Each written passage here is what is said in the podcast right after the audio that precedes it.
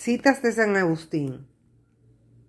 Quien les habla, Leonora Silis, recomienda enormemente la lectura de este gran santo, que al momento de grabar esta entrega estamos en el mes de agosto y el 28 es su fiesta. Este santo y a la vez doctor de la Iglesia tiene maravillosas enseñanzas de las cuales podrán entrever al escuchar estas citas que a continuación les leeré de mi libro San Agustín, mis citas favoritas, que está en Amazon para disposición de todos. No me dará el tiempo para poder leer todas las citas que en ese libro hice la compilación, pero he escogido algunas para que tengan una idea de lo que les espera. Así que iniciamos. Coloquio entre Pedro y Cristo. Tú tienes, dice Pedro a Cristo, tú tienes la vida eterna en el servicio que haces de tu carne y de tu sangre. Tú eres la misma vida eterna y en tu carne y en tu sangre. Tú eres la misma vida eterna y en tu sangre no nos das otra cosa que lo que tú eres.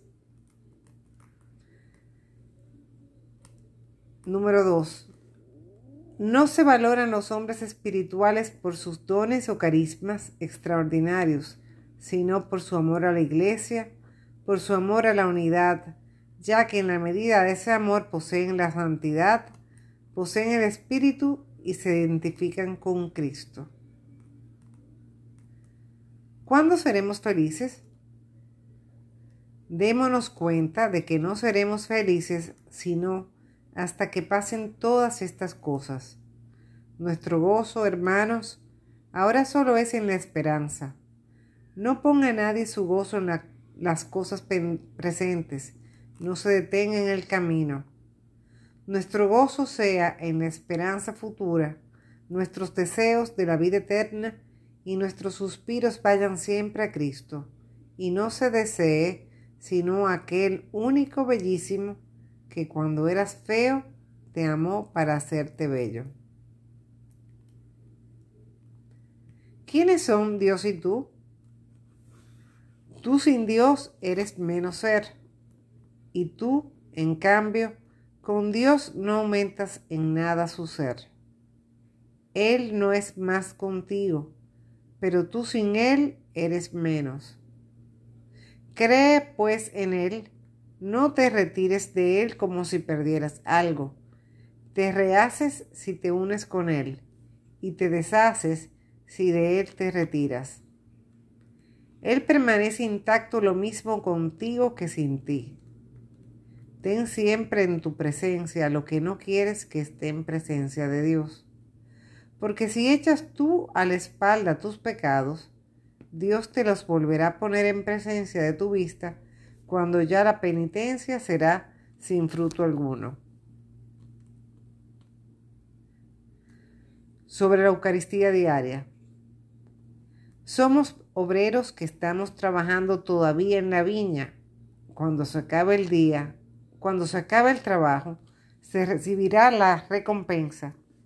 Pero, ¿qué obrero hay que resiste en el trabajo hasta recibir la merced si no se alimenta durante el trabajo? Si se nos sustrae esta alegría de la inteligencia de estos signos sacramentales, desfallecemos en el trabajo y no habrá quien pueda con todo lo que le espera. Así pues, si puedes, recibe la Eucaristía diaria. Sobre la ignorancia. Mejor es no saber que caer en el error, pero sin embargo, mejor es saber que no saber. Y así, ante todo, se debe poner todo el esfuerzo por llegar a saber. Si se logra, se da gracias a Dios. Y si no se logra, llegar todavía a la verdad que por lo menos no se caiga en el error. Sobre la soberbia. El principio de todo pecado es la soberbia, y el principio de la soberbia del hombre es separarse de Dios. es para curar la causa de todas las enfermedades que es la soberbia, por lo que bajó y se, hizo humilde el Hijo de Dios. Tal vez te, te ruboriza imitar a un hombre humilde. Imita al menos al humilde Dios. No he venido a hacer mi voluntad, sino la voluntad del que me envió. Esta es la mejor recomendación de humildad. La soberbia hace su voluntad, la humildad hace la voluntad de Dios.